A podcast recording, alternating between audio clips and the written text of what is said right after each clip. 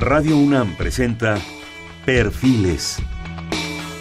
Un espacio abierto al conocimiento y la crítica de los proyectos universitarios que transforman nuestro país.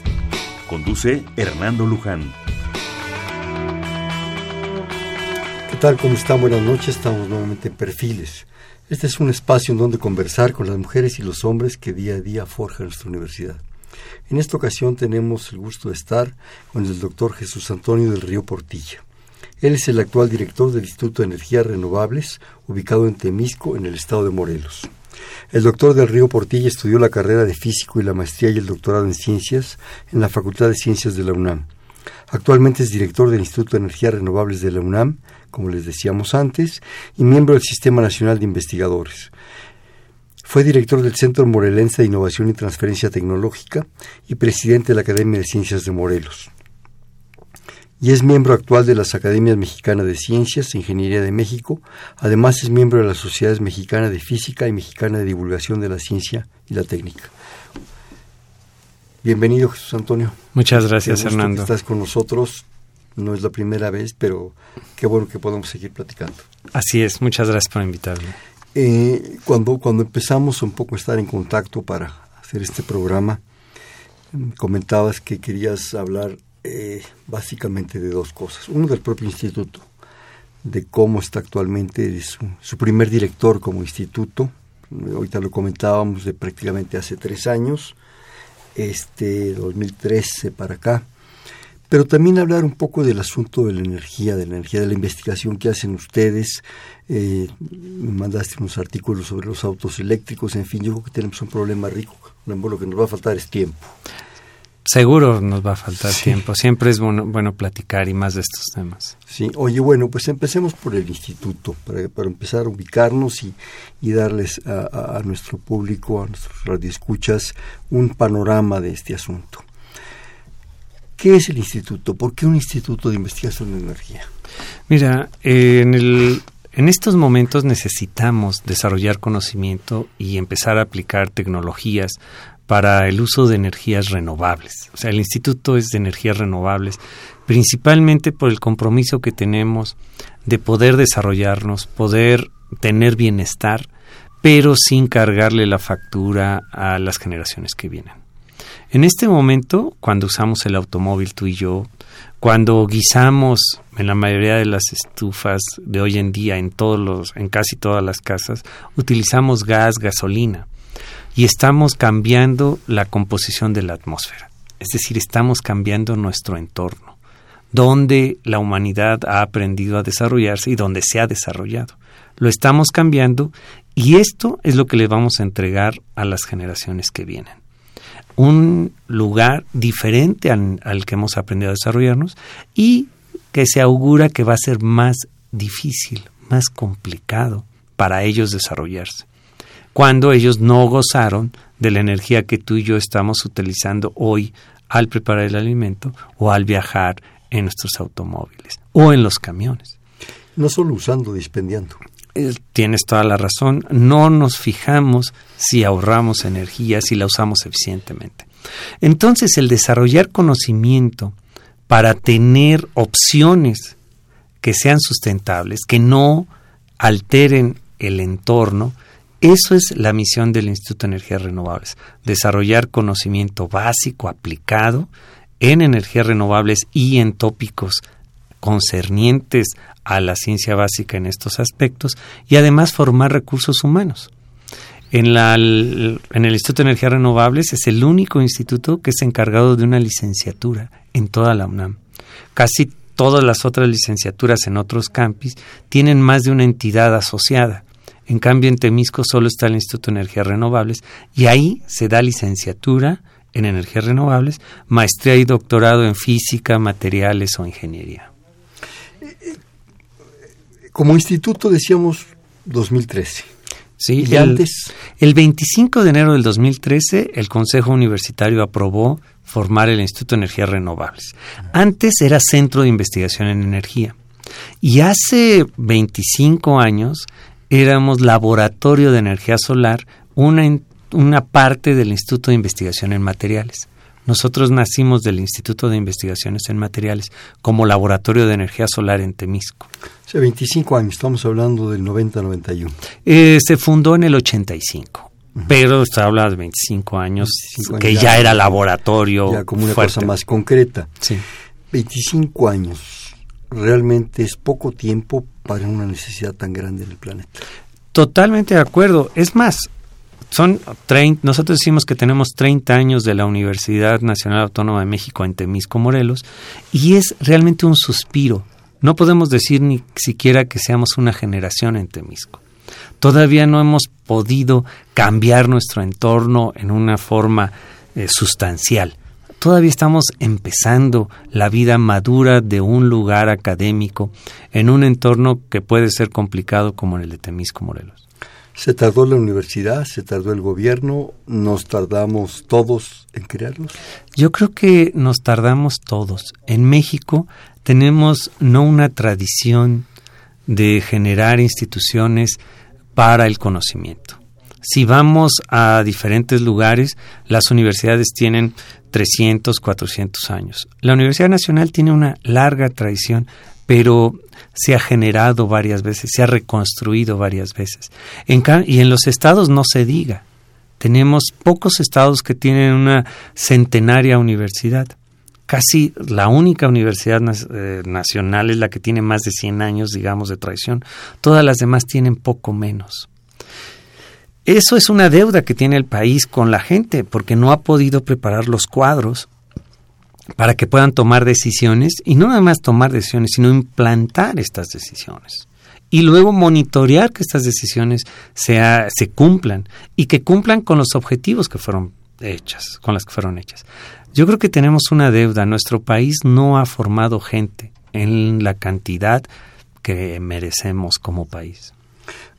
A lo largo de toda su trayectoria, que no ha sido fácil, ha sido de, de baneos, como lo ha sido la historia del país. Bueno, de alguna manera se dice también que somos ya de 500 años de universidad. Eh, a veces se cerraba, a veces se volvió a abrir, en fin, pero básicamente con una tradición humanística. Nacimos con una tradición humanística, las primeras cátedras eran eh, gramática, teología, en fin, de este tipo de cosas. Si mal no recuerdo, la Facultad de Ciencias, de donde surgimos y donde surge buena parte de la investigación de este país, en la Universidad Nacional, es de 1938. Se, se, se, se escinde de la Facultad de Filosofía y Letras, o sea, hasta menos de 100 años, ¿no? Sí, la escuela de minas, que es la escuela la, ingeniería la, minas. La, ingeniería y minas. Palacio de Minería. Exactamente, que de ahí puede haber alguna tradición de investigación y desarrollo tecnológico también. Pero estas escuelas no generaban conocimiento, eran más bien al, a esbozos de ligeras aplicaciones. Prácticas, ciencia práctica aplicada, ¿no? Eh, yo no diría ciencia, sino algunas implementaciones. Tendríamos que rastrear bien cuándo nace la ciencia en México. Eh, esto nace a, en el primer tercio del siglo pasado. Y la ciencia, por ejemplo, en Estados Unidos es de 1830 y tantos, o sea, 100 años antes. Y no se diga en Europa. En Europa ya había una plena desarrollo de la ciencia y la tecnología en 1700. Esto hay, hay un, marca una diferencia sustancial. Pero tenemos ese compromiso de empezar a desarrollar como sociedad conocimiento en áreas que son de oportunidad. Por ejemplo, las renovables es una de ellas. Sí, realmente hay antecedentes casi precortesianos. La, la, la, cuestión de la herbolaria, de la medicina, todo esto tienen todo un antecedente en ese sentido. Pero como tú dices, la ciencia realmente fuerte, dura, como se dice en muchos sentidos, son decenas de años. A mí, a mí me gustaría, tú acabas de tocar un punto interesante, la herbolaria, pero también la metalurgia. Pero ¿cuál era la tecnología que utilizaban eh, la gente que vivía aquí en la época prehispánica? ¿Tú la conoces? Yo no la conozco. Y creo que muy pocas personas pueden conocer cuál es la metalurgia que utilizaban aquellos mexicanos, los aztecas, los mayas, los mixtecos. Básicamente la orfebrería. Pero, ¿cómo le hacían? O sea, no, no es, no es algo sencillo el saber cómo ellos manejaban esas cosas. ¿La tradición se ha preservado? No. Parece ser que se ha agotado y que no conservamos esto que era conocimiento tradicional. Fue destruido con una conquista. Es difícil, podemos dar muchas excusas, pero hoy en día ya sabemos que tenemos que generar nuestro conocimiento para resolver los problemas que nos atañen a nosotros. Y eso es una deuda que tenemos. Nuestro país debe desarrollar el conocimiento para resolver sus problemas, no importarlos. Porque esto de importarlos no siempre es lo adecuado. Claro, acabas de, decir una frase importante, destruirlos con la conquista. Yo creo que desde antes, menos, pero ya con la conquista hubo destrucciones impresionantes. Concretamente me refiero al medio ambiente. O sea, verdaderamente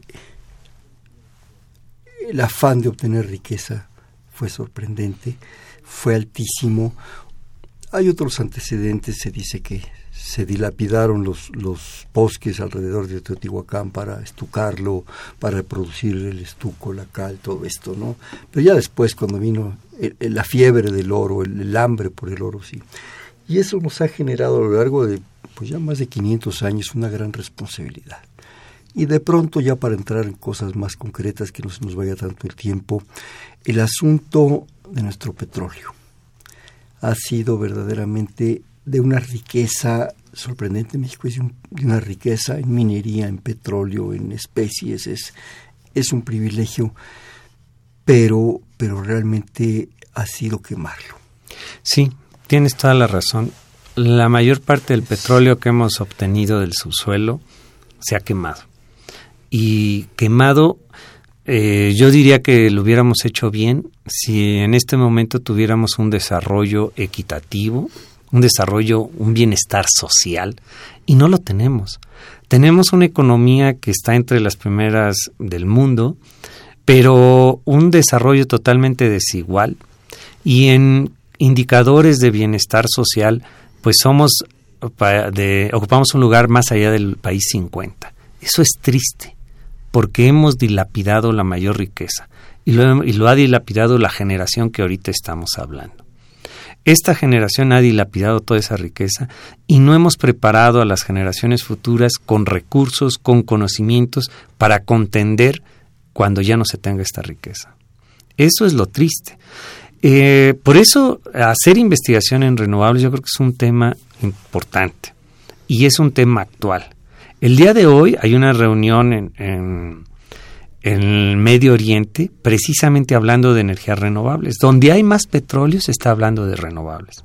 Aquí en México estamos hablando todavía de sacar unas cuantas gotas más de petróleo. Cuando tenemos sol, viento, cuestiones de geotermia disponibles en nuestro país para poder empezar a regresar a las fuentes renovables y continuar con un desarrollo para todos.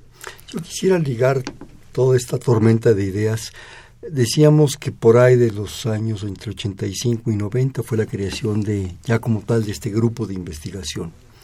Antes de entrar a la cabina debemos confesar que estuvimos platicando de uno de los grandes pecados nacionales, lo llamaría yo, que se llama Cantarel.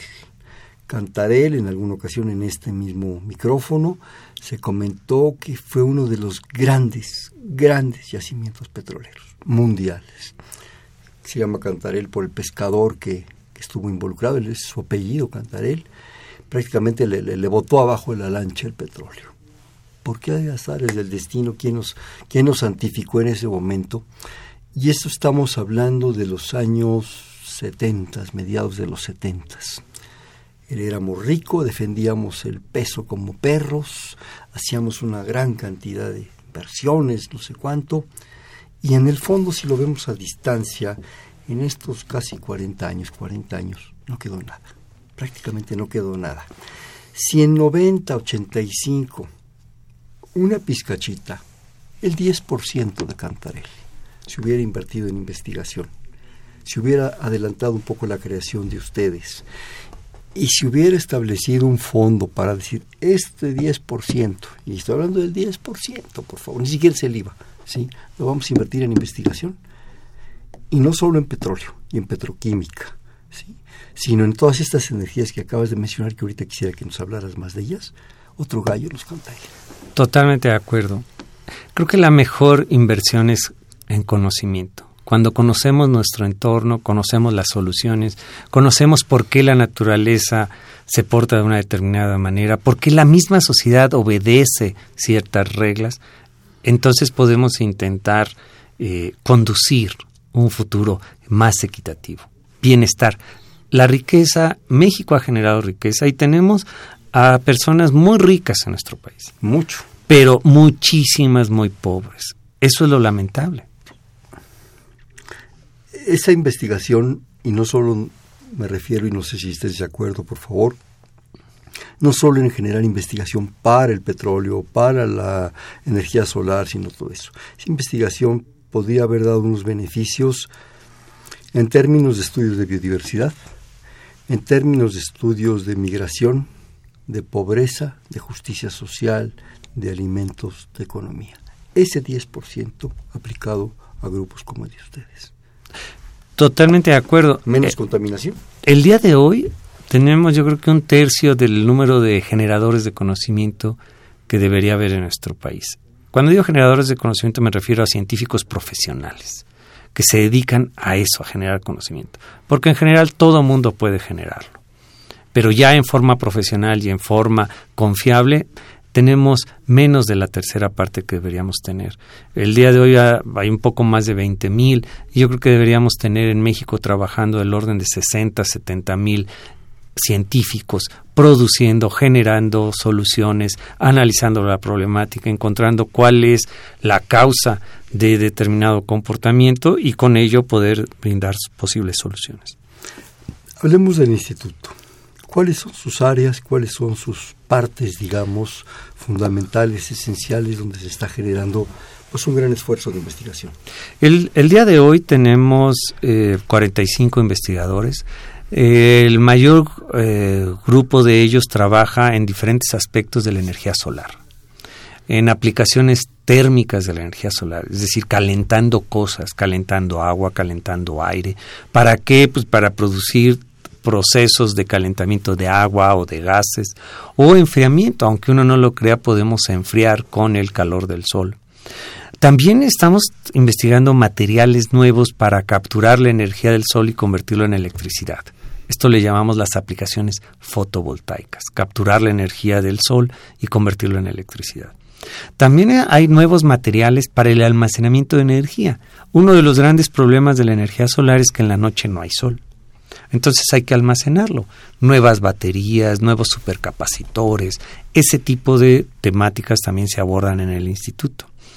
Otro grupo se dedica a ver aplicaciones de la energía geotérmica, de la energía del interior de la Tierra. ¿Cómo podemos aprovecharlo cómo, o dónde podemos encontrarla? Hay otro grupo que se dedica a estudiar la energía eólica, cómo aprovechar la energía del viento a través de aerobombas de agua o de generadores eléctricos. Hay otros grupos que hacen ciencia básica de cómo se mueven los fluidos, cómo se mueven los electrones en los materiales para desarrollar nuevas alternativas de almacenamiento de energía o de eh, captación de ella. Otros grupos que se dedican a analizar la eficiencia de la energía en los edificios, cómo hacerlos más eficientes o cómo hacer edificios que no necesiten energía y tengan un confort para la gente que los habita, la gente que labora en ellos. ¿Pudiera ser esto importante? Claro que sí, porque disminuimos nuestro consumo energético. Este son el tipo de cosas que estamos haciendo en el instituto. Y hay otro grupo que hace planeación energética. ¿Cuáles las nuevas estrategias para cubrir la demanda energética de un país, de un municipio, de un estado o de una institución o de una empresa? Esto podríamos decir que es a grandes rasgos lo que se ve en el Instituto de Energías Renovables. Oye, Jesús Antonio, eh, ¿Para qué calientan las cosas? Ahí sí me quedó una duda. Ah, pues simplemente para algunos procesos cuando fabricas queso necesitas calentarlo. O cuando haces una eh, formación de plásticos necesitas calentarlo. O cuando te bañas, tú todos los días calientas el agua para bañarte. O sea, todo esto implica una investigación de proceso. Claro, eh, cómo se puede obtener calor de proceso a través de la energía solar. ser más eficiente. Más eficiente y utilizar, en lugar de quemar gas para calentarlo, podríamos utilizar el calor que viene del sol. ¿Y la enfriada? La enfriada, todo refrigerador necesita calentar primero un gas o, si tú quieres, comprimirlo o para luego mandarlo a una zona donde se expande y pueda enfriar. Entonces, en lugar de comprimirlo con calor de electricidad, lo comprimimos con calor del sol. Oye, entonces esto nos habla que la energía es un proceso alternativo calor-frío. Esa es una de las formas de ver de proceso, del calor de proceso. Pero está la otra parte, la eléctrica, que no la podemos ver estrictamente así.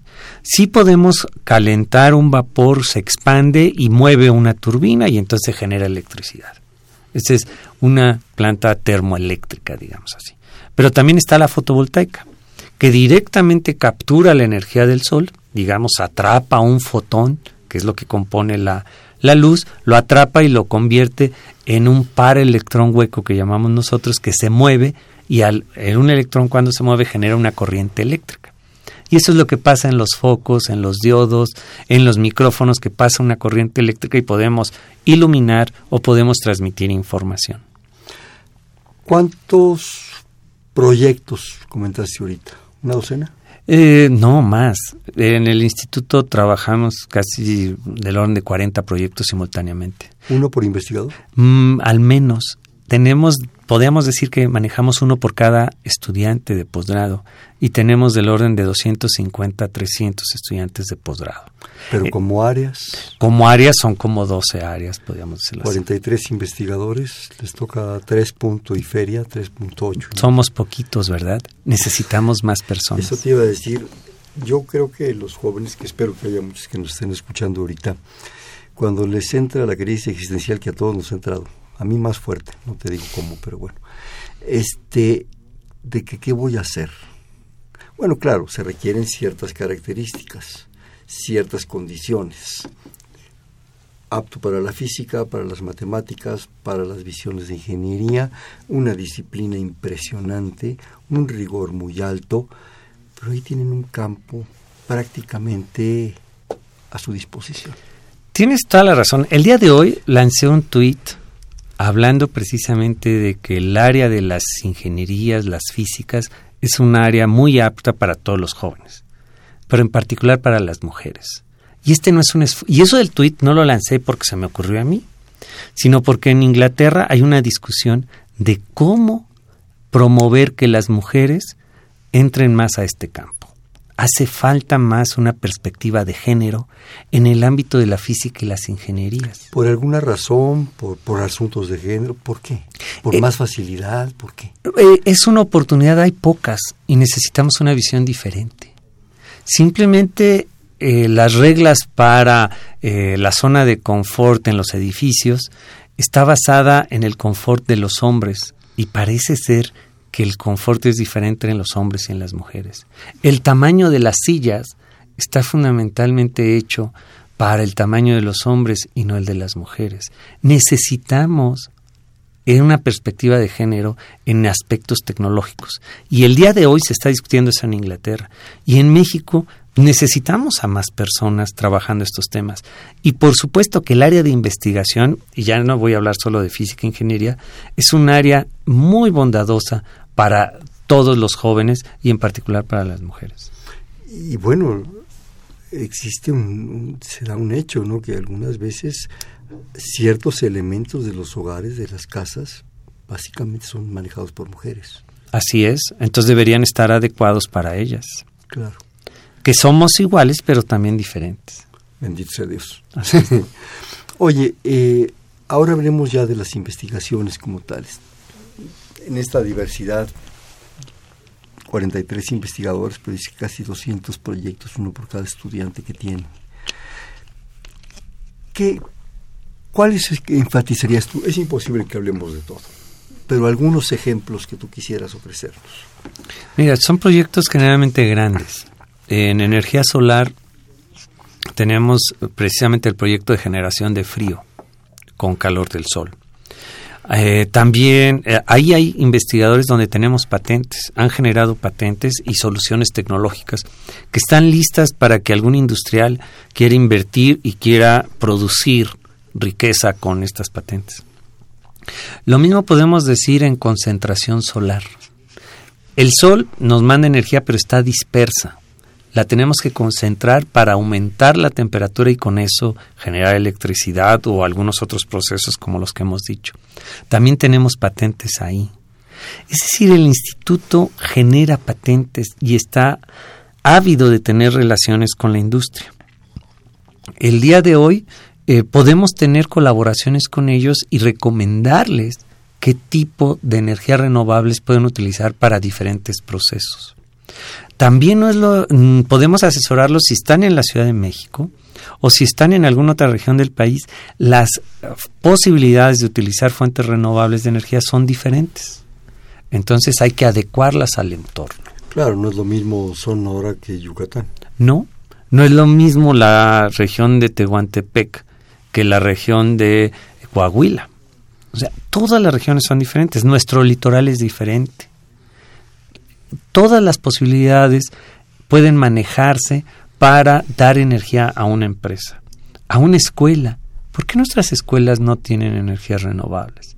¿Por qué son contadas las instituciones que tienen este tipo de instrumentos que para proveerse de energía? Yo creo que necesitamos nosotros mismos exigir que haya más soluciones de energías renovables. ¿Cuál es la actitud? ¿Cuál es el punto? Porque claro, ustedes generan investigación, ustedes generan posibilidades de posible, eh, de posible aplicación. Pero eso llega a un punto que hay que retomarlo. Claro. Por los que lo aplican, por los que lo compran, por los que lo van a generar en sus industrias. ¿Cuál es la posición de la empresa, del empresario frente a todo esto? Se van por el camino cómodo, compran en cosas ya probadas en el extranjero, los apoyan a ustedes, ¿qué pasa? Eh, tenemos todos los comportamientos que acabas de decir. El día de hoy tenemos colaboraciones con algunas empresas y están siendo exitosas les están ya produciendo ingresos adicionales algunas empresas en particular de cuestiones de biocombustibles, que es algo que eh, pasé por alto. También en el instituto estamos desarrollando biocombustibles. Y una rama interesante es en lugar de quemar los aceites vegetales, se está produciendo bioaceites para transformadores que son, digamos, amigables con el ambiente. Ahí hay una colaboración exitosa con empresas. También tuvimos una colaboración para generar una vivienda que se que utiliza poca energía en el desierto de Sonora con una empresa constructora de interés social. Entonces, tenemos colaboraciones. Ya estamos colaborando al generar nuevos productos, pero también tenemos colaboraciones para decirles qué tipo de calentadores solares, qué tipo de sistemas fotovoltaicos pueden comprar. Porque el día de hoy, si tú decides poner en tu casa energía fotovoltaica, lo primero que dices, ¿qué panel fotovoltaico? Tengo que tener un inversor, ¿cómo me conecto? Tengo que poner baterías, ¿qué tengo que hacer? Hay un desconocimiento. Nosotros conocemos y les podemos dar asesoría a las industrias. Y estamos viendo cómo le hacemos para dar asesoría a toda la gente que quiera poner paneles fotovoltaicos como algunos de nosotros tenemos en nuestras casas. El día de hoy, varios investigadores del Instituto de Energías Renovables ya tienen paneles fotovoltaicos en su casa y con esto generan la electricidad que usan y ya no estamos emitiendo dióxido de carbono a la atmósfera al prender la televisión, al cargar nuestro celular o al guisar alimentos si utilizamos una estufa eléctrica. ¿Estas asesorías también son para particulares? Por supuesto. O sea, yo te llamo Juan Pérez y te digo, oye, pues fíjate que ya me harté de pagar tanto de luz, ya me harté de que el país está contaminado, este, ¿cómo me puedes apoyar? Sí estamos teniendo este tipo de servicios, pero generalmente lo hacemos a empresas, porque hacerlo a nivel individual de una casa no, nos damos abasto. Queremos implementar herramientas automáticas para que tú, leyendo tu recibo, puedas tener una idea de cuánto necesitas invertir para tener sistemas fotovoltaicos en tu casa. Ahora pongámoslo en este, en este contexto. Soy una empresa, pequeña, grande, mediana, no importa. ¿Cómo acudo con ustedes? Tenemos una secretaría destinada a eso. Le llamamos, la Secretaría de Gestión y Vinculación. Si entran a la página del instituto, que es muy sencilla, eh, es de Instituto de Energías Renovables.unam.mx. Si, si teclean esto, eh, van a encontrar servicios tecnológicos. Y ahí en servicios tecnológicos o vinculación pueden llegar a pedir una cita, una empresa, una industria y con mucho gusto los atendemos. ¿Me puedes dar otra vez la? Es www.ier de Instituto Energías Renovables, ier.unam.mx. Y ahí pueden acudir. Y ahí pueden acudir. ¿Me permites hacer un corte, por favor? Estamos en Perfiles, un espacio en donde conversar con las mujeres y los hombres que día a día forjan nuestra universidad. Estamos platicando con el doctor Jesús Antonio del Río Portilla, actual director del Instituto de Energías Renovables, ubicado en Temisco, Morelos, en el 5536-8989. Le repito, 5536-8989.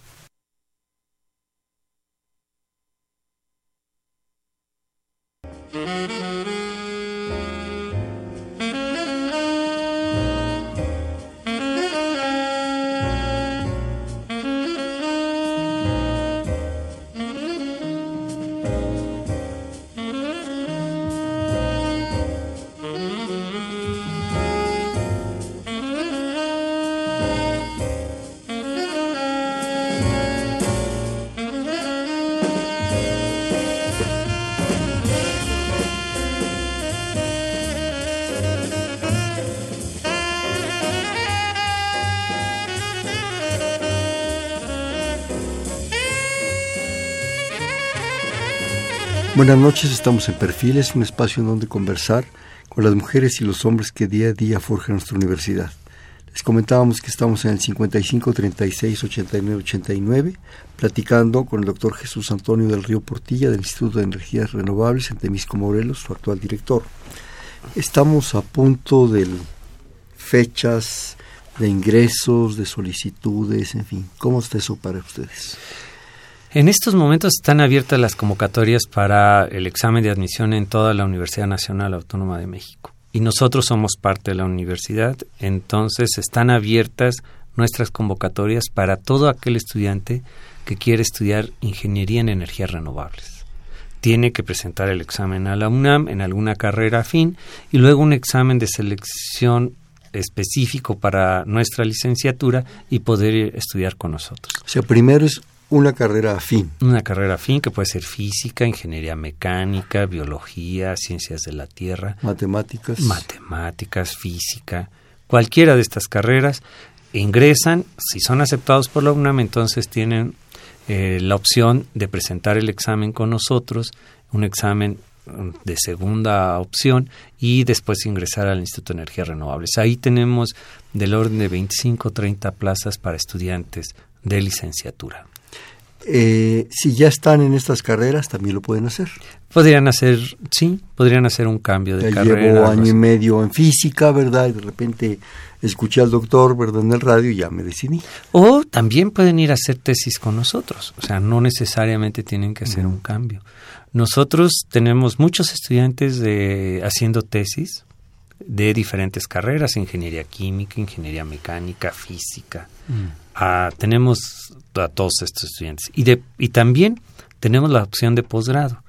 Nosotros, como lo decía en el segmento anterior, tenemos tres posgrados, todos con temas relacionados con energías renovables, que son el posgrado en física, de maestría y doctorado, de ciencia e ingeniería de materiales, donde precisamente definimos qué materiales tienen aplicaciones para absorber mejor la radiación o para tener efecto fotovoltaico o para algunas otras aplicaciones de térmicas de la energía y también el posgrado propio de ingeniería en energía, donde eh, es la mayor cantidad de nuestros estudiantes. Comentaste 25 plazas, ¿qué significa eso? 25 lugares para licenciatura. Ah, no plazas. No. ¿Qué significa eso? 25 lugares para licenciatura. Para licenciatura, que no podemos tener más de 30, de entre 25 y 30. Nuestra licenciatura es una licenciatura, digamos, selecta. Eh, si está en Cuernavaca, no, a lo mejor no tiene tanto problema, pero si el muchacho que nos está escuchando está en Tula, Hidalgo, Eh, ¿Qué significa? Presenta ¿Alguna el beca, examen. algún apoyo? Tenemos, la mayoría de nuestros estudiantes tiene la beca eh, salario que ofrece el gobierno del estado de Morelos y también tenemos becas de Fundación UNAM. Pero son eh, becas, digamos, pequeñas. No son becas, eh, No les soluciona. no les soluciona. ¿sí? Les apoya, pero no les soluciona. No les soluciona. Ahora, la mayoría de nuestros estudiantes son de fuera de Morelos. La mayoría de nuestros estudiantes viene de toda la República. Eh, es un esfuerzo que si vienen a estudiar a la UNAM de fuera de, del país, casi es lo mismo venirse a la Ciudad de México que irse a Temisco. Claro. Sí es un esfuerzo, pero yo creo que si es la vocación vale la pena. ¿no? Así es. ¿Alguna otra cosa quieras agregar en este tema? En el tema de los estudiantes estamos abiertos y también nos pueden consultar en la página y viene toda la información. En esta misma que diste. En esta misma de www.ier.unam.mx. Ahí viene la información para estudiantes también, de todos los niveles. Eh, ¿Algún límite para hacer la solicitud? La solicitud es el límite que da la UNAM, precisamente que es este mes, esencialmente, y, y, y de ahí en adelante todavía pueden tener tiempo para inscribirse a nuestra, a nuestra segunda vuelta en el caso de licenciatura. En el caso de posgrado, la convocatoria va a salir ah, pronto y el- será en, en abril, mayo las inscripciones para el posgrado para empezar en julio. En el caso de posgrado, ¿se requiere eh, ya estar recibido? No necesariamente cuando se hace la solicitud y el examen, se requiere estar ya recibido eh, una vez que se pase el examen. Puede entrar a hacer todo este proceso con los créditos absolutamente pagados. Sí, y también puede ser que si es un posgrado de la UNAM pueda completar su tesis de licenciatura, en lugar de tesis de licenciatura, su grado con algunos cursos en el posgrado. ¿O en, en algún caso se puede eh, ir a hacer la tesis con ustedes? Sí, por supuesto. Y, Y ahí sí puede haber albecas dependiendo del proyecto. Claro. Eh, cuando estábamos platicando sobre este programa, eh, una de las propuestas que tú nos hacías que se me hace muy interesante y yo quisiera aprovechar para nuestro público era el del transporte eléctrico. Los carros eléctricos, el transporte público eléctrico. Platícanos de esa, esa idea. Mira, la idea de tener un auto eléctrico es una idea desde hace mucho tiempo y que se ha dejado a un lado porque parece no barato. Eh, el día de hoy, lo que sí te puedo decir es que si yo tengo un auto eléctrico de los comerciales, de los que venden la Nissan, la BMW o la Chevrolet, que son los que se venden en México, Sí los están vendiendo Sí ya. los están vendiendo. Si los vende, si compramos uno de esos autos y calculo el costo, no del costo inicial del automóvil, sino nada más cuánto me cuesta moverme un kilómetro, es más barato moverme en un auto eléctrico que en un auto de gasolina. Y puede ser esta tasa hasta de casi la mitad. Es decir, yo invertiría en un kilómetro 50 centavos en un auto eléctrico y en un automóvil me cuesta más o menos un peso. Hagan sus cuentas, cuánto les da en kilómetros por litro, lo, calculan con el costo de la gasolina, aunque ha bajado la gasolina, van a ver que es más de un peso. Y el auto eléctrico cuesta medio peso a la tarifa más alta. Eso ya habla de un cierto beneficio económico, aunque todavía el precio del auto eléctrico es muy alto y entonces a lo mejor las cuentas no salen. Pero eso es un beneficio, digamos, directo. Pero la sociedad tendría beneficios totalmente indirectos. ¿Cuáles serían estos? Cada vez que nosotros estamos circulando en un automóvil, en un camión que utiliza un combustible a base de hidrocarburos, sea gas o sea gasolina o diésel, cualquiera de estos emite dióxido de carbono y eso está cambiando la composición de la atmósfera. Y al cambiar la composición de la atmósfera hay un cambio climático general en el planeta. Es decir, lo que considerábamos hace un siglo que era infinito, que era esta tierra grandísima que tenemos, pues ya vimos que no es tan grande, que tiene límites y que no puede seguir aceptando el que nosotros quememos gasolina, quememos petróleo o diésel y lo convirtamos en dióxido de carbono y esté cambiando la atmósfera. En un auto eléctrico no pasa eso. Pero además hay otro efecto. ¿Cuántas veces nosotros al cruzar las calles pasamos cerca de un automóvil y sentimos el bochorno de calor del motor encendido. En un auto eléctrico, el auto eléctrico cuando se para, se apaga el motor. No está prendido, no está gastando energía si no se está moviendo. Esto es un beneficio adicional. Y este beneficio cuantificado por los dos millones de autos que hay en esta ciudad o los cientos de miles de autos que hay en las ciudades en el interior de la República, pues ya cuenta, porque los automóviles son los causantes principales de lo que se llama la isla de calor. En las ciudades hay una isla de calor, una región que es más caliente que si no hubiera automóviles. Los autos eléctricos no contribuyen con esta isla de calor. Esto a la larga lo que hace es de que en los edificios se tenga que prender el aire acondicionado, se tenga que prender los ventiladores para tener un ambiente confortable en, los, propios carros. En los propios carros, por supuesto. El mismo aire acondicionado, tú si vas manejando sientes el calor del motor en los pies y prendes el aire acondicionado. Si tienes un motor eléctrico, la energía disipada es mucho menor, de tal forma que no sientes esta disconfort. Cuando se sube uno en los camiones, quiere ir uno lejos del motor porque se siente precisamente eh, la sensación de que hay una temperatura mucho más alta cerca del motor. Estos son beneficios ocultos que se pueden cuantificar y de hecho se han cuantificado y hay beneficios realmente muy grandes. Entonces vale la pena que la sociedad en general promueva el uso de vehículos eléctricos. Los vehículos que circulan en la mayoría de las ciudades pudieran ser eléctricos. También, por ejemplo, en ciudades como Cuernavaca, donde el declive es muy grande, el uso de la bicicleta no es muy común. Y es difícil para las personas que no están entrenadas para eso. Tener una bicicleta con una asistencia eléctrica puede ser muy útil. También las motocicletas. En lugar de que haya motocicletas que suenen, ya sé que hay muchos motociclistas que los que les gustan es hacerlas rugir, pero una motocicleta eléctrica casi no hace ruido. Eso también es otra ventaja. Un motor eléctrico cuando está parado, un auto eléctrico cuando está parado, no se oye, no suena, no causa ruido son beneficios adicionales que no estamos contemplando solamente en el costo inicial. Y la sociedad debe contemplar esto. Pudiéramos promover el uso de vehículos eléctricos. Yo creo que deberíamos buscar una estrategia para en nuestro país generar este tipo de vehículos. Pero uno de los datos más importantes es que México es el cuarto exportador de vehículos de automóviles en el mundo. De combustión interna. De combustión interna. Y yo nada más le pregunto a todos los empresarios o a todas las empresas que están trabajando en torno a los automóviles, ¿ya están preparados para el cambio de sus, de sus eh, productos hacia los motores, hacia los vehículos eléctricos? Tengo la ligera impresión que no. Y ahí es donde puede haber una colaboración muy exitosa entre la industria y la academia para en este momento, con los apoyos que ya existen, con ACIT ya tiene apoyos para este tipo de proyectos, empezar a desarrollar dispositivos, artefactos, componentes de los autos eléctricos que van a venir a sustituir a los de combustión interna. Esta es una oportunidad que nuestro país no debe dejar pasar, si no, vamos a volver a ser seguidores.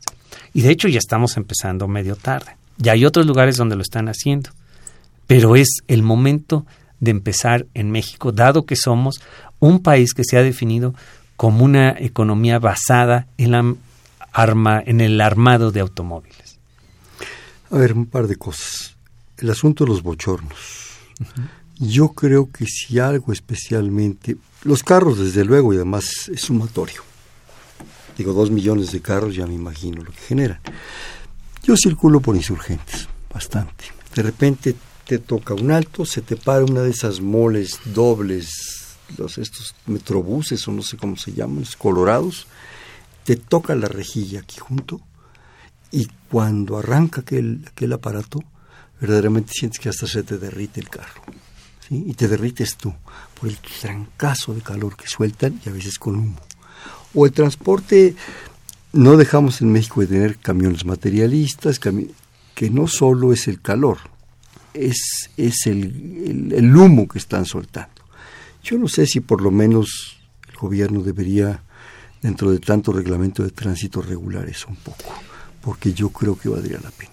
Bueno, yo creo que eso es una de las cosas que debemos hacer nosotros. Propiciarlos por la ciudadanía. Propiciarlos por la ciudadanía. No puede ser. Totalmente de acuerdo. El Metrobús pudiera, pudo haber sido eléctrico. ¿Por qué no se hizo así? ¿Por una cuestión meramente económica? ¿Y de intereses? Yo lo, no lo sé. Yo hubiera propuesto que fueran eléctricos. Desde todas luces, hace seis años, hace ocho años, hace diez años, la solución eléctrica era la solución para el transporte en la Ciudad de México. Además, ejemplar. Por porque supuesto. uno va viendo el ejemplo, ¿verdad? Y te obliga pues a ser un poquitito mejor, aunque fuera, ¿no? Y otro punto. Ahorita hablabas de los que les encanta rugir sus motocicletas. Y yo tengo la sensación, digo, no, no, no tengo datos duros, ni mucho menos, son bastante subjetivos lo que voy a decir, que el automóvil el carro, el transporte se ha convertido en un evento cultural. A mí me encanta, aunque vaya yo solo, el carrote, con grandes diseños, muy caro. A eso aspiro, porque es estatus, porque eso me da prestigio, porque casi que tengo que espantar a las muchachas para que no se suban. A diferencia de un modesto Volkswagen, ¿verdad? O de un modesto Sur.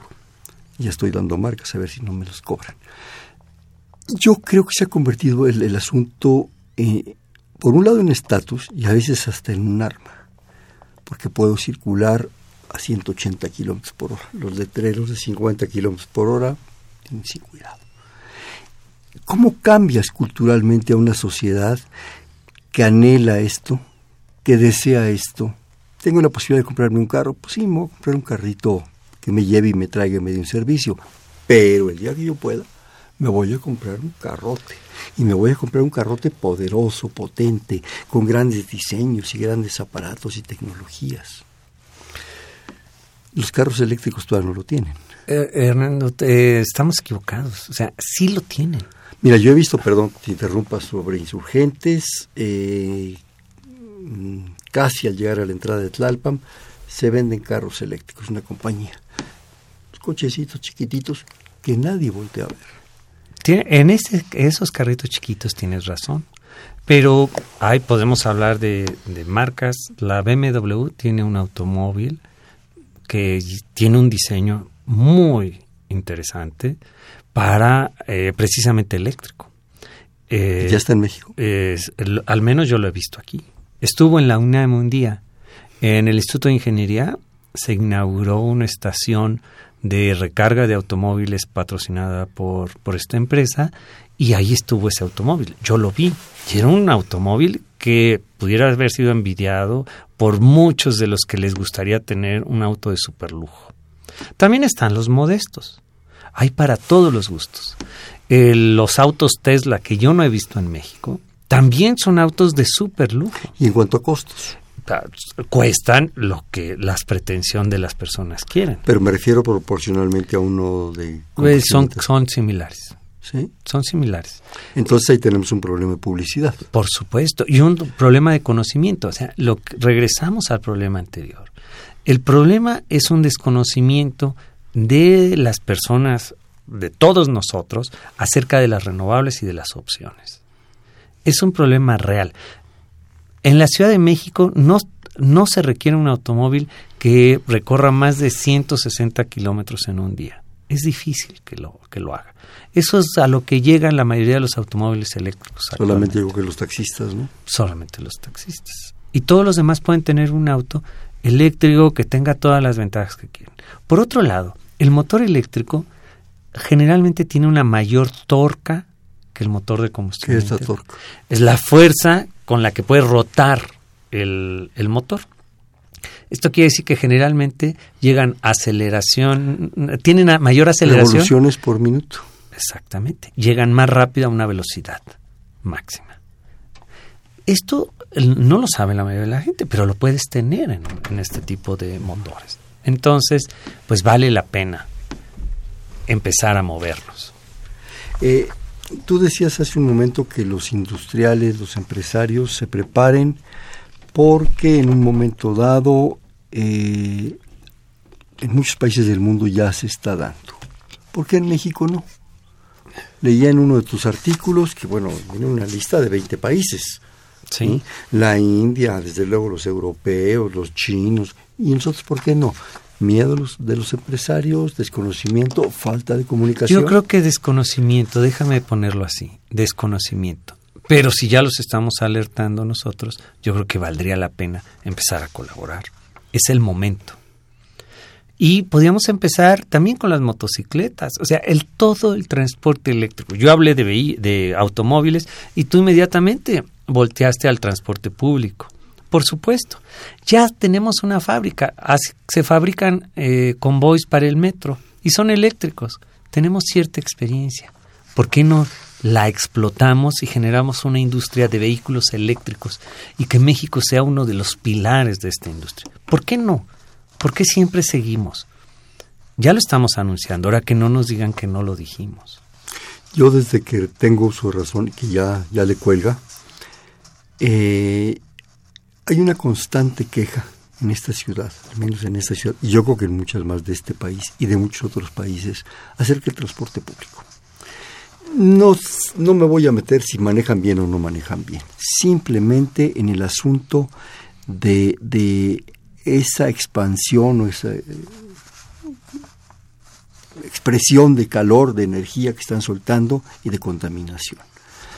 Ubiquémonos en la Ciudad de México, es constante, desde que yo me acuerdo.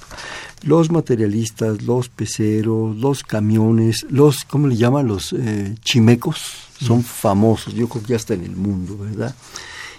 Y teniendo estas opciones, como tú dices, bueno, no sé qué pase, no se resuelve. Y eso yo creo que para el ciudadano común y corriente, lo repito, sería un aliciente. Híjole, ya el transporte público no, ah, caray, yo tengo que hacer algo también. Como una propuesta de que te arrastre el asunto para tratar de cooperar de alguna manera. no se hace. Es increíble. Pues, y te estoy hablando de muchos años. Ya no te digo cuántos, porque me da pena. es increíble. Me permites, nos llegan algunas, algunas este, participaciones. La, isla, la señora Isla de San Román de Toluca, le agradecemos. Felicita al programa. Eh, ojalá que Radio Universidad tuviera más espacios así, señora. Yo creo que sí los, sí los hay. Es cosa pues nomás de, de buscarle a la programación. Hay posibilidades, creo que en Internet, de conseguir toda la programación de Radio Universidad y nuestros compañeros hacen realmente cosas muy, muy bonitas y dice, ¿será posible los particulares ponernos en contacto por medio del instituto con empresas que asesoren para instalar la energía solar en casas, conectores solares?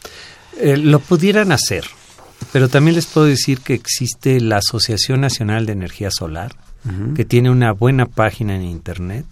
Su página es ANES de Asociación Energía Solar y .org.mx y ahí hay una lista de empresas que ya ofrecen servicios para aplicaciones de energía solar en nuestros domicilios. Luego nos habla el señor Emilio Avilés, deja un teléfono, es de Tlalpan. Dice, la conferencia está muy interesante y pregunta, ¿hay alguna vinculación que pueda tener con el Semarnat?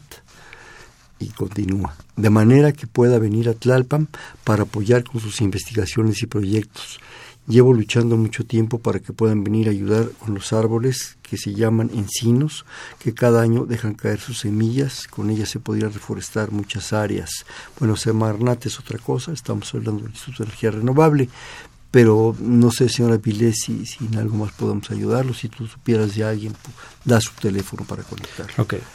También habla Aurelio García también deja un teléfono. Felicidades por el programa. ¿Hay alguna fundación que promueve el subsidio para la compra de algún producto para el municipio Tultitlán? Hay muchas eh, fundaciones que ayudan a municipios, pero hay que hacer un proyecto.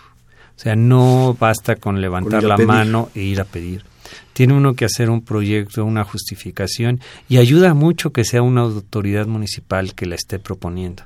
Entonces ahí viene lo que tú comentas, que como ciudadanos tenemos que motivar, que exigir a nuestros gobernantes que empiecen a meter este tipo de proyectos para conseguir financiamiento.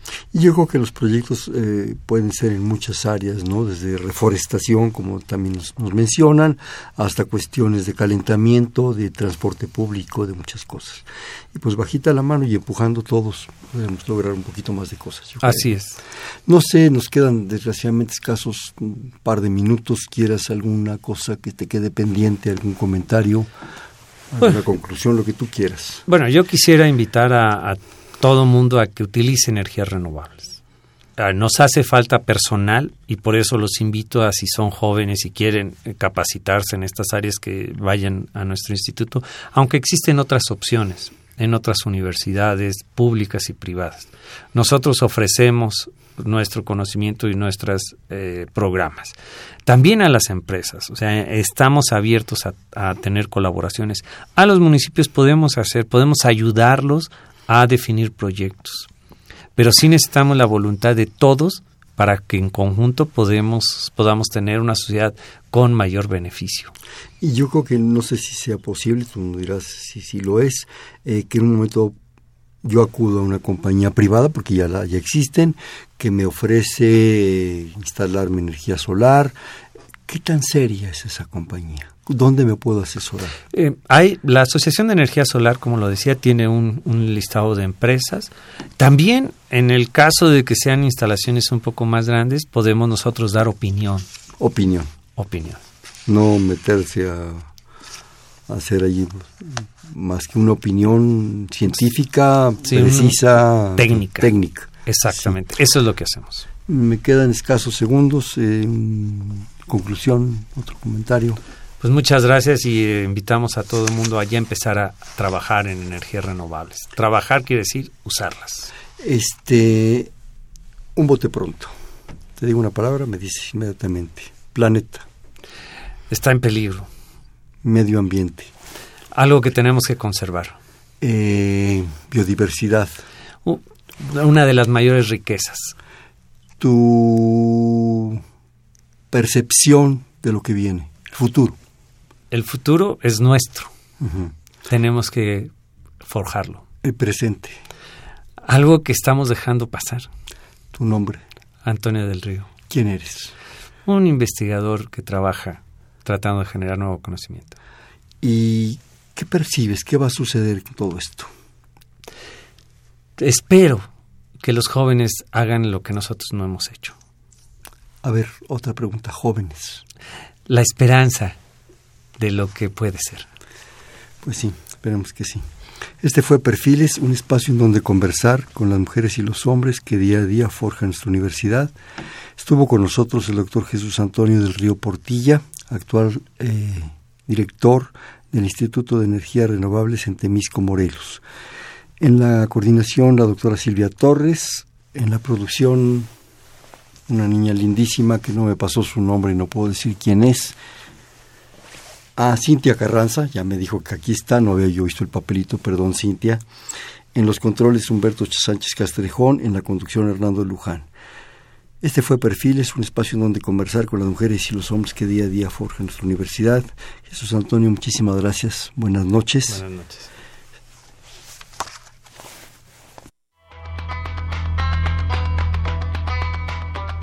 Perfiles, un programa de Radio UNAM.